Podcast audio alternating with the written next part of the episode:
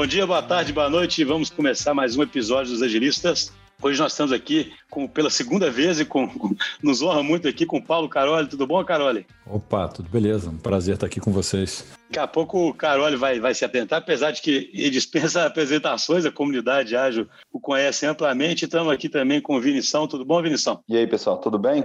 Vamos lá.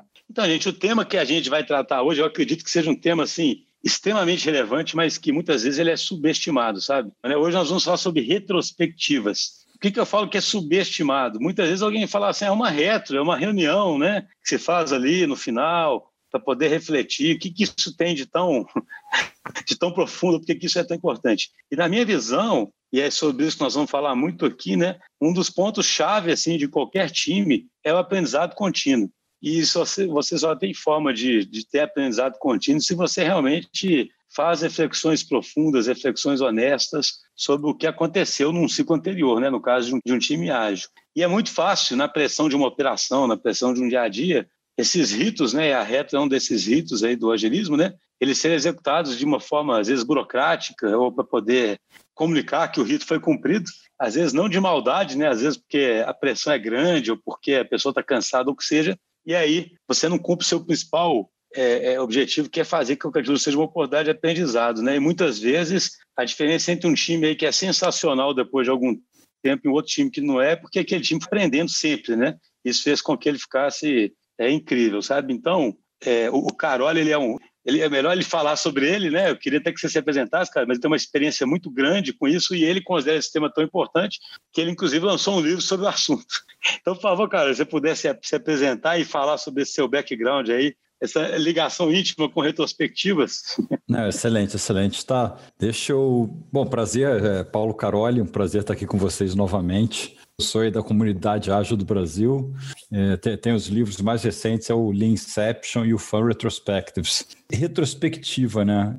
O que aconteceu? Eu, eu, eu, sou do, do movimento ágil desde o início lá de Extreme Programming, tá? Em 2000, quando eu fui trabalhar nos Estados Unidos. Mas eu, eu era mais desenvolvedor e tinha menos gente usando ágil nessa, né, né, nesses anos iniciais tá, do movimento ágil. Em 2006, eu fui trabalhar na Photoworks e a Photoworks tinha muita gente usando ágil na, na Photoworks. Eu me deparei com, é, logo com o Scrum, cara, muita gente usando essa forma de trabalhar. E no Scrum tem a tal da retrospectiva, né? que é essa é reunião que o foco dela é melhoria contínua. É o tempo parar a cada sprint, a cada iteração e pensar, tá, o que, que a gente faz para melhorar? Tá?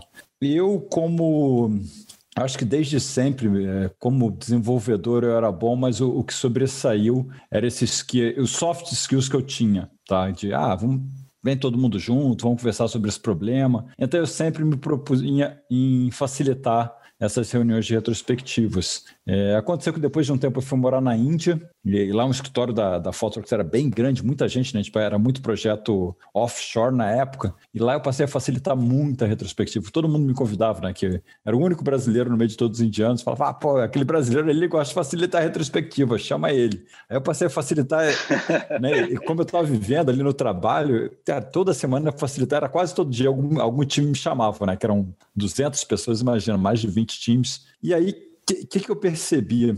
Primeiro, a importância, tá? Comparando times que fazem retrospectiva frequente e times que não fazem, é exatamente o que você falou.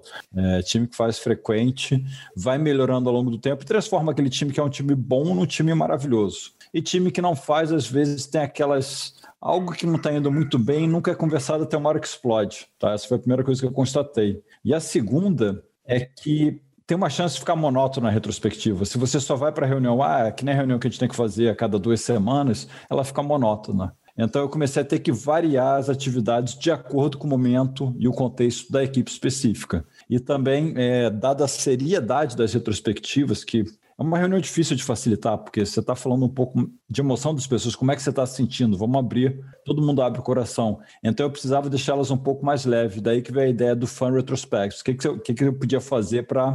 A conversa é séria, mas pode ser leve. Então, eh, daí começou essas atividades que eu tentava jogar uns energizantes, alguma coisa para deixar o ambiente mais contraído para a gente ter uma, uma reunião mais produtiva. Então, te apresentei como é que eu caí nesse mundo de retrospectiva e desde então não parei mais, tá?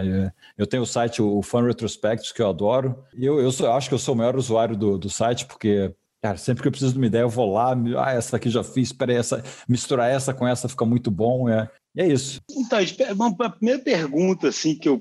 Você acredita que tem tipos de retrospectiva diferentes? Ou seja, os times têm que organizar para fazerem tipos de retrospectiva em determinados momentos, ou talvez com cadências diferentes? Como é que é isso?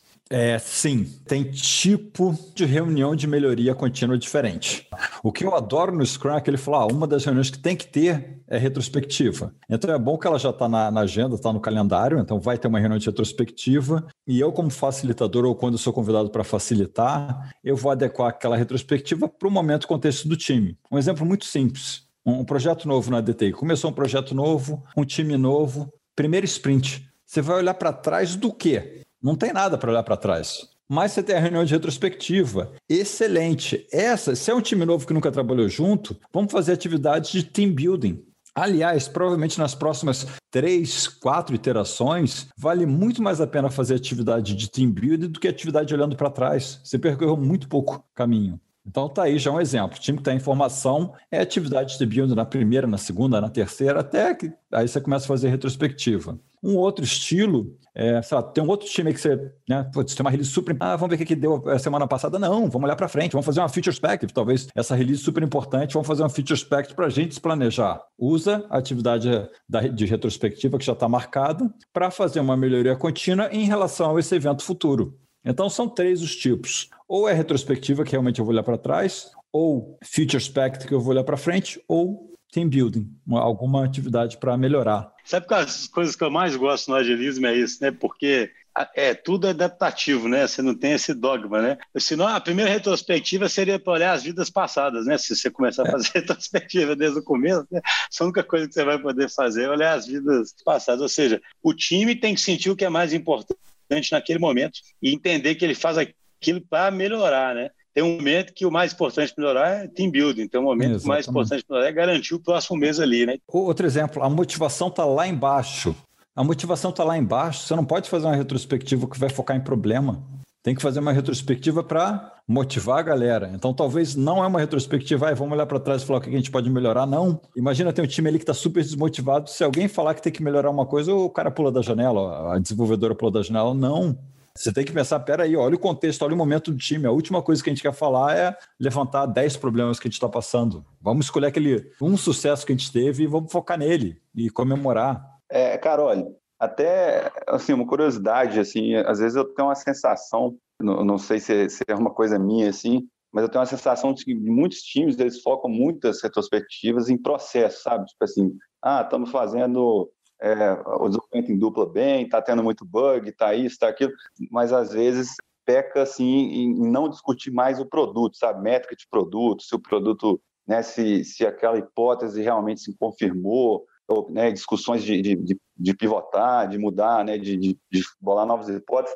Isso, né, você que já tem uma experiência muito grande, até escreveu o livro, isso é uma coisa que você sente também ou, ou não é uma coisa mais minha que eu que eu que está mais na minha cabeça mesmo? Não, não, sinto sim, Vinícius. Não, bem, bem, tá, tá, na tua cabeça, é, é, é, da tua experiência, né? Que, tem, que tem bastante, né? Acho que isso acontece muito, e muito com times ágeis, né? Acho que a gente gosta tanto de agilidade, muita agilidade é processual, são melhorias processuais, né? Esses métodos que a gente inventou, o que a gente acaba falando daquilo que a gente gosta, né? Então, as retrospectivas, ai, Vamos fazer mais integração contínua, vamos fazer mais TDD, vamos fazer não sei o quê. Tu levantou um ponto bom. Algumas retros devem ser focadas em produto. Se o time está com uma dificuldade ali da parte do, do entendimento que, em que, que a gente está trabalhando, não vamos falar do processo. Faz uma retro com foco na, naquela questão que você está passando do produto, é uma falta de métrica, falta da clareza no objetivo, seria uma boa saída. E outra também que a gente presta pouca atenção, essa eu até entendo porque ela é mais difícil, é retrospectiva com foco nas pessoas. Vamos esquecer o produto, esquece o backlog, esquece o processo. Para você ter uma melhoria contínua, cara, melhora o relacionamento interpessoal, independente do backlog, independente da métrica, aquele time vai melhorar. Então, na dúvida, eu sempre vou jogar para uma retrospectiva com foco nas pessoas. É, não, isso aí que você, você comentou, né? Hoje o pessoal fala muito em segurança psicológica. Isso nada mais é do que as pessoas confiarem umas nas outras que podem se posicionar, né? Se você não tiver esse elemento mínimo, acho que nenhuma retrospectiva vai dar certo, né? Tá tudo fadado a fracassar. É, mas confiança é difícil assim, porque ela é construída, né? Imagina, é, né, digamos aí tem, tem, um time da DTI e eu entro para trabalhar no projeto com a, com a DTI. Eu não vou entrar e falar, opa, todo mundo confia em mim. É, é, acho que ela é construída ao longo do tempo. Mas como é que ela é construída? Ela pode ser augmentada, né? Se você faz alguma, muitas atividades de team building, rapidamente eu vou me sentir parte desse time. Logo, a gente vai ter mais confiança. Se você não faz nenhuma atividade de team building, aí fica dependendo dos eventos naturais. Ah, a gente sai para almoçar junto, a gente sai para um happy hour. Imagina agora nesse novo mundo remoto, a gente tem que ser muito intencional em fazer o team building, porque ele não está mais acontecendo naturalmente. É, até aproveitando esse ponto que você falou do, do, do remoto, né? A, a TotalWorks, ela já né, tinha uma tradição aí já de, né, pelo fato de ser uma empresa distribuída, de ter muitos times remotos, né?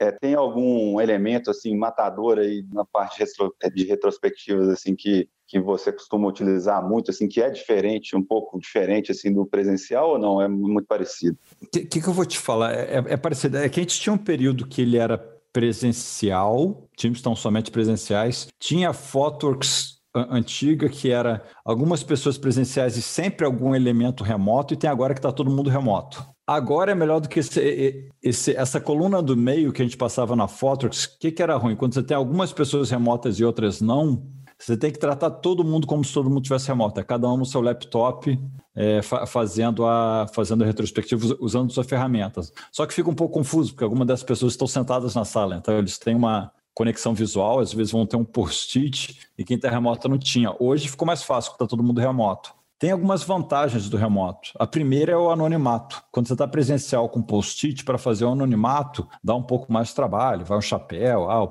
aí o post-it tem que ser da mesma cor, é, tem, tem que cuidar com a letra. Os caras, o pessoal reconhece a letra, né? É, é. Então, o anonimato presencial ele era pior, né? E até a expressão que a pessoa faz ali na sala, braço cruzado, você consegue perceber. No remoto, o anonimato fica, fica mais tranquilo. A letra, ninguém tem que entender mais o garrancho de ninguém. A letra é igual para todo mundo. Então, tem os benefícios do remoto. O controle do tempo, né? Você bota né, no, no cantinho ali da tela, fica igual para todo mundo.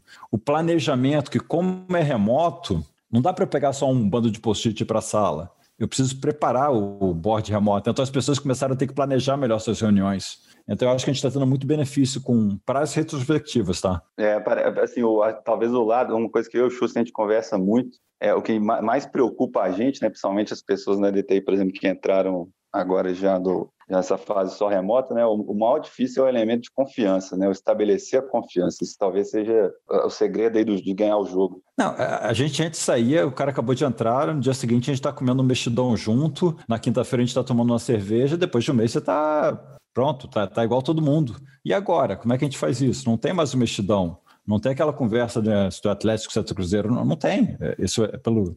Ficou mais difícil, então a gente tem que ser muito mais intencional né? E eu uso muito a retrospectiva por isso, porque o time tem aquela cadência, você entra no time já está naquela cadência. Aquele momento da melhoria contínua é para trazer essa intencionalidade para melhorar a confiança entre as pessoas. No outro episódio que você gravou com a gente, né, foi, eu até não participei não, mas eu ouvi ele, achei bem interessante. Eu lembro que você contou uma história que você, foi as primeiras vezes que você teve que fazer o, o Leanception remoto, né? Você viajou, você, acho que você estava, se não me engano, você, tava, você tinha estava com um filho novo, alguma coisa. João tinha nascido. Uhum. E agora virou toda a realidade. Né? Ah, nem me fala aí. Inclusive as retrospectivas. Para retrospectiva, eu era ok com remoto, porque a natureza de time distribuído não tem saída. Para as Inceptions, eu era totalmente contra.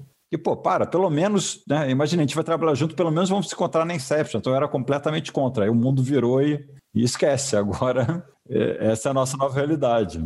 É, tem uma frase do Jalen, né, que ele fala né, que a gente faz planos e Deus ri da gente, é. né, cara? Porra, é impressionante. Né? Assim, só um comentário, eu concordo muito com essa questão do... Eu não sei como substituir esse contato humano, sabe? Porque, é igual você disse, né, você pode criar condições para a confiança aumentar, mas, poxa, as pessoas, ainda mais quem nem se conhece, né, cara? A pessoa passa a se conhecer como um quadradinho nessa tela, sabe? Eu, eu acho isso terrível, porque tem pequenas transações e coisas que acontecem no dia a dia que vão fazendo um se identificar com o outro. E todo mundo vê que é todo mundo gente, né? Não é uma voz ou uma, uma imagem ali, né? Isso aí eu vou te falar. É difícil, assim. Na sua experiência, assim, claro, ninguém, não, não existe bala de prato nem nada, não, mas tem, tem coisas que você procura explorar aí que você acredita que são melhores aí para fazer esse team building remoto ou, ou não tem jeito? Porque a gente imagina mesmo que o modelo vai ser híbrido e que alguma hora as pessoas vão voltar a se encontrar em momentos importantes, né? Mas isso parece que vai demorar ainda, sabe? Infelizmente, né? eu não consigo ver isso acontecendo tão rápido. Parece que tem também as vantagens do remoto, né? Que não dá para negar. Então, é, não, além de ser bom, é melhor explorar o melhor dos mundos, né? Encontrar quando é bom encontrar e ficar remoto quando é bom ficar remoto, né? Acho que nós vamos chegar nessa realidade, mas ainda estamos na, na realidade do remoto totalmente obrigatório, né? Vamos lá, a gente está falando muito de projetos de software, projetos TI, né? Equipes ágeis de TI. Eu acho que é muito importante no, no início, nas atividades de team building, que o foco não seja na tecnologia, não seja enquanto eu sei, mas ter atividades, por exemplo, é, para a gente se conhecer como pessoa. É, é, mais importante, se eu vou trabalhar com vocês, você saber que eu tenho três filhos do que que eu, que eu sou autor do Leanception. É mais importante eu saber que no fim de semana você leva o seu cachorro para passear é, do que eu saber que, que você é o diretor da área. E, e por aí vai. Então, essas atividades de team building, elas têm que focar na gente como pessoa, não como role, não como é, cargo, não como profissional. É bom que esse mundo agora ele misturou né, o profissional com, com o pessoal. É, tá brigando, né? Porque o, o seu filho aparece no meio da reunião, né, cara? Então agora o cara. Exatamente. É.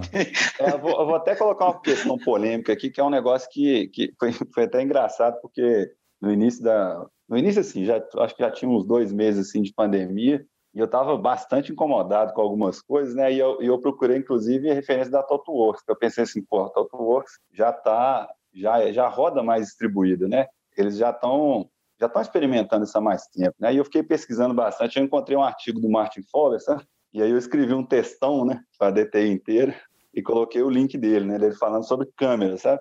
Queria ver o que você acha sobre isso, porque, por exemplo, você, igual você falou, eu concordo mil por cento, mas, por, por outro lado, é, não sei se tem a ver com geração, né? Às vezes eu fico sempre achando que tem a ver com geração, né? Mas tem muito, muita gente no time, na DTI, por exemplo, que não, não liga a câmera de jeito nenhum, sabe? Então, assim, eu fico brincando, falo assim, pô, a gente já está remoto, já, já é difícil, né? Do, você, você conhecer, você estabelece confiança baseado em uma série de coisas, né? Inclusive expressões faciais, como é que você, né, igual você falou, conhecer da sua. Aí, aí a pessoa vira e fala assim: não, não quero nem ligar a câmera. às vezes já teve casos assim, às vezes até de você vai fazer um one on one, a pessoa não quer ligar a câmera. Né? E aí o, o Martin Fowler é que ele fala assim que a não ser que você tenha um, um ponto do tipo assim, sei lá, mas você está com um problema pessoal mesmo, alguma coisa que você não quer ligar a câmera, tudo bem, entendeu? Mas assim, mais uma exceção do que uma regra. Mas a regra é quase como se fosse uma coisa rude você não ligar a câmera. Você acha, você concorda? O que, você acha disso? É, esse, esse, assunto é difícil, né? Assim, para o trabalho ser efetivo, eu concordo. Se a gente está remoto, pela não capacidade de a gente estar presencial, né? Ou, ou, por uma opção de eu querer trabalhar na minha casa e você na sua, a gente não vai se encontrar no, no meio do caminho. Quanto mais conectado, melhor. Né? Então, parte disso é ter a voz, ter o vídeo, a gente vê as nossas expressões. Então, sim, a câmera ligada é melhor. Só que a contrapartida disso, você pode ter pessoa que é super tímida e não se sente confortável, quer ter a câmera desligada. E como é que a gente lida, como é que a gente é inclusivo com essas pessoas também? É, como é que a gente faz o trabalho do time, né? Uma reto, por exemplo, né? Você falou, tem as vantagens ali de você anonimizar algumas coisas, mas sim, tem muita coisa ali que é você não consegue estabelecer a confiança necessária ali para se não tiver aí, sabe? Eu, eu, fico brincando, é como se você fosse trabalhar com um saco de pão na cabeça. eu, só, eu só queria pegar esse gancho, porque eu achei, assim, tem coisas que eu gosto de ressaltar muito no podcast, porque, assim, eu sempre falo muito que o agilismo é muito humanista, né, cara? É completamente centrado nas, nas pessoas, né? Então, primeiro eu queria salientar muito o que o Carol falou, cara, porque eu achei assim, acho que alguém tirasse alguma coisa de um episódio, seria assim, cara, quando você vai fazer tem um vídeo, interessa muito mais do que a pessoa é, né, cara? Eu achei isso assim extremamente poderoso, porque é assim que a gente confia nas pessoas, né, cara? Você conhecer as pessoas com as suas com as suas vulnerabilidades, com as suas qualidades, com as suas questões ali, e, e é isso aí, é a única forma, né, que existe. Agora, o que eu queria perguntar, assim, complementando isso, é o seguinte: poxa, como você disse, né, desde o começo da sua carreira, você era bom tecnicamente, mas você foi percebendo esse soft skill, que no fundo é de ler o ambiente, né, de ter pensamento sistêmico e, e de entender as pessoas, né? Porque só alguém que entende as pessoas, né? A gente gosta de falar muito aqui, porque teve um episódio que a gente entrevistou um, um erudito que fala muito sobre a natureza humana, né? Só quando você entende a natureza humana, é isso que você diz, por exemplo. Poxa, tem pessoa a pessoa se encontra todo dia no trabalho, mas não tem coragem de abrir a câmera, né? É um contrassenso maluco se você pensa, mas o ser humano é assim, né? O cara, pô, ele não vai lá no trabalho, pô, mas ele não pode mostrar a cara. Então, seja, mas assim são as pessoas. A, a pergunta que eu que eu querendo fazer é, é a seguinte: como é que você faz assim, por exemplo, quem escolhe o que vai ter na retrospectiva? Que tem que existir essa sensibilidade no time, entendeu? Você estava chegando de fora lá, como é que você fazia? Você fazia uma. Você tentava antes com o pessoal descobrir o que está faltando ali, porque assim, né? Ou a equipe que descobre isso, alguém de fora ajuda, entendeu? Como é que faz para trazer esse elemento humano mesmo para dentro do time? É, é, essa conversa é do. É um facilitador externo ou interno, né? Se é um facilitador interno, geralmente é o Scrum Master. Uh, essa pessoa, Scrum Master no papel, né, ou Scrum Master, ou Agile Manager, seja o que a gente chamar ela hoje em dia, essa pessoa ela tem que estar tá facilitando para os outros. Tá? Ela não pode usar a retrospectiva para facilitar para o cargo dela, tem que facilitar para os outros. Então, a gente vai trazer a sensibilidade de tentar ter uma leitura de todo mundo para pensar qual sequência de atividades é melhor para a equipe. Por isso que esse papel seria do Scrum Master, porque se é um PO fazendo isso, ele vai apontar para o lado do produto. Se é uma pessoa de tecnologia, vai apontar para o vamos resolver os problemas técnicos, escolhe atividade para esse fim. Né? Por isso que, teoricamente, a retrospectiva é facilitada pelo Scrum Master. A melhor situação é um facilitador externo, porque é, a pessoa facilitadora externa, ela pode facilitar para todo mundo, inclusive para coisas processuais que a pessoa Scrum Master está tendo dificuldade. Então, quando eu sou convidado como pessoa facilitadora para alguma equipe, geralmente quem te convida tem algum, algum desejo que você leve aquela retrospectiva para resolver algum problema dela. Então, você ouve ela, anota, mas conversa um com as outras pessoas também. Tem um, tem um interesse ali, né? Ela está querendo que você ajude a chegar. Exatamente. Sempre que vem um convite, essa pessoa está com alguma dor e ela quer a tua ajuda. Mas você tem que entender se a dor é do time todo, se é só de uma pessoa e é, é até difícil, né? Porque você ouve ela, você não pode construir agenda somente baseado no que ela falou, você tem que tentar ler o contexto. Então, é, eu, eu, sempre vou e converso com outras pessoas do time também. Ah, tudo bom? É, pede para olhar a retrospectiva passada, tá? que às vezes tem anotação que é importante para você, e converso com outras pessoas também.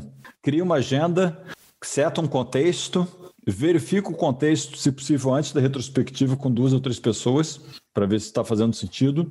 E no início da reunião, verifica o contexto com todo mundo. Você pode ter dado um tiro errado baseado na opinião de duas pessoas e o time acha que não tem nada a ver.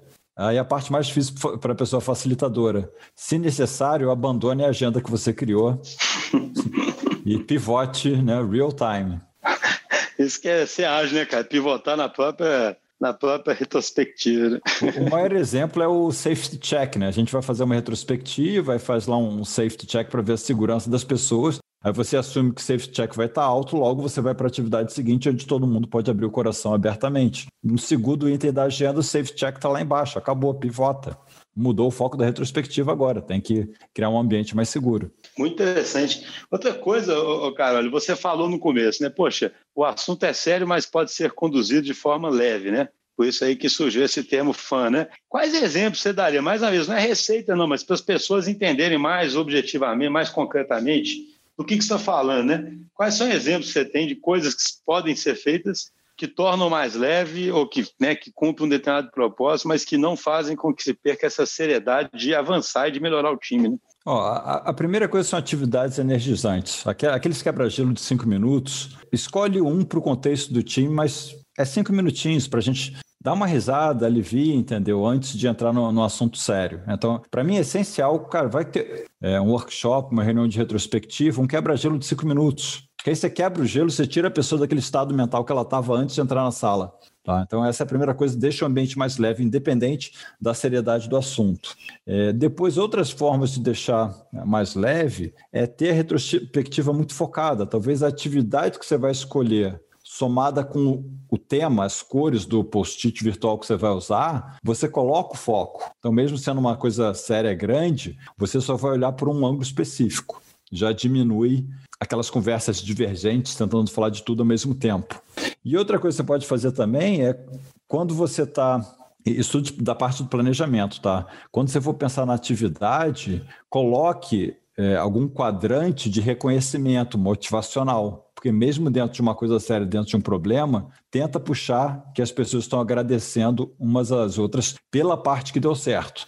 Aí, além de isso tudo é, é planejado. Além de tudo isso, é cria um ambiente seguro no início, lê a diretiva primária, deixa muito clara a mensagem da diretiva primária, que a gente está aqui respeitando todo mundo, independente do que aconteceu, e, e seja um mediador da conversa, não para você ficar réplica, tréplica e ali vai, mas para você não deixar o ambiente desvirtuar. Se alguém em algum momento for ofensivo com alguém, alguma coisa, você tem que na hora falar, tudo bem, a gente está aqui numa retrospectiva, ó, lembrando a diretiva primária que está, né? ou está impressa na parede, ou está visível aqui no, no board do fanreto, seja onde for, você tem que manter o ambiente seguro.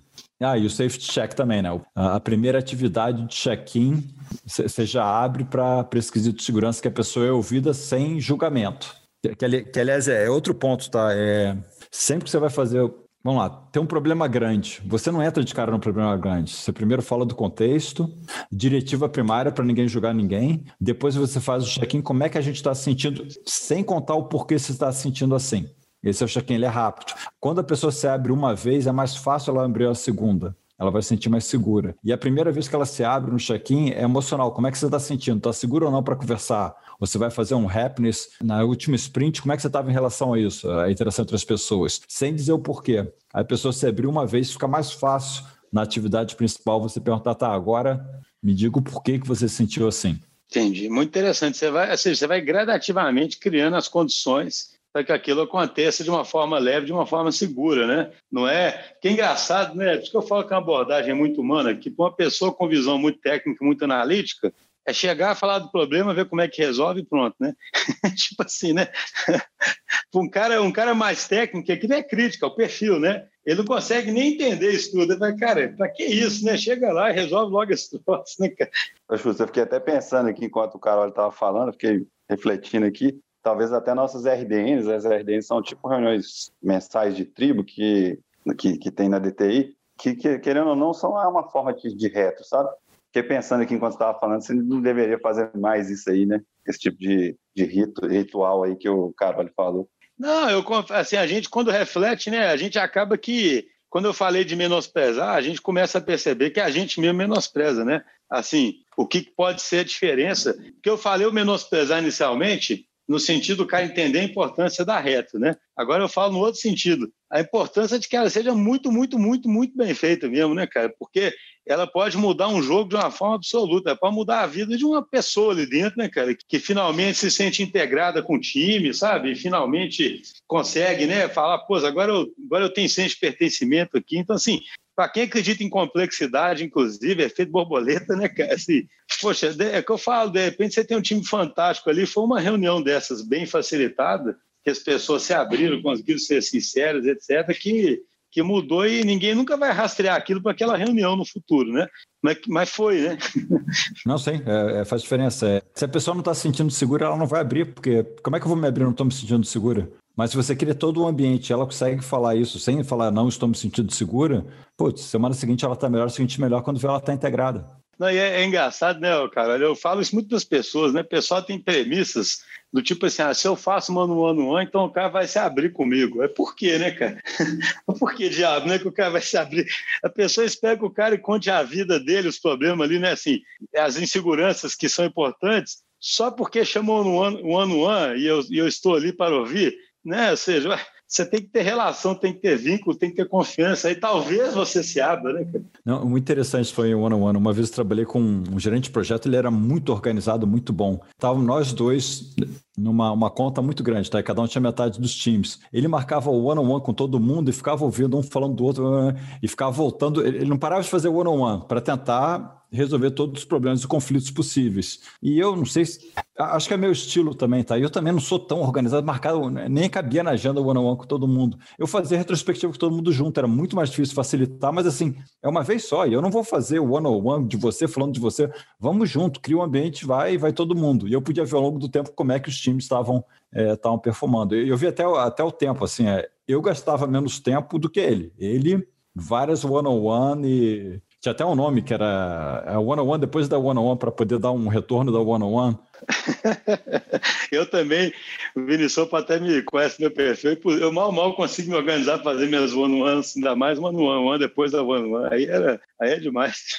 é, não, eu sou mais da One, one todo mundo junto. All, all on All. Cara, interessantíssimo. Nós estamos chegando aqui já no nosso, no nosso final, cara. Foi uma conversa excelente. Assim, eu, eu, repito e repito, acho que tem que ser repetido mil vezes, né? Como é que eu estava tendo, estava gravando outro episódio hoje que eu falei sobre isso, né? Assim, certas coisas parece que todas mapeiam para o fato de que as empresas ainda pensam no, no, nas pessoas como recurso, sabe? E quando você pensa em gente como recurso, essa visão da mecanicista que, que, que, domina e que dominou né, todo o século XX, mas que vai cada vez mais tendo que ser mudada né, pelas novas condições, a verdade é que enquanto você não entende que é gente e que gente é assim, isso parece às vezes óbvio clichê para alguém que ouve, cara, mas é difícil superar isso no dia a dia, né? Porque os modelos organizacionais são de tratar as pessoas como recursos em caixinhas e de menosprezar essas questões humanas aí, né? Mas é aí que está, né? Como você falou no começo, acredito que as lideranças que realmente percebem isso e, e consigam realmente fazer, com tirar,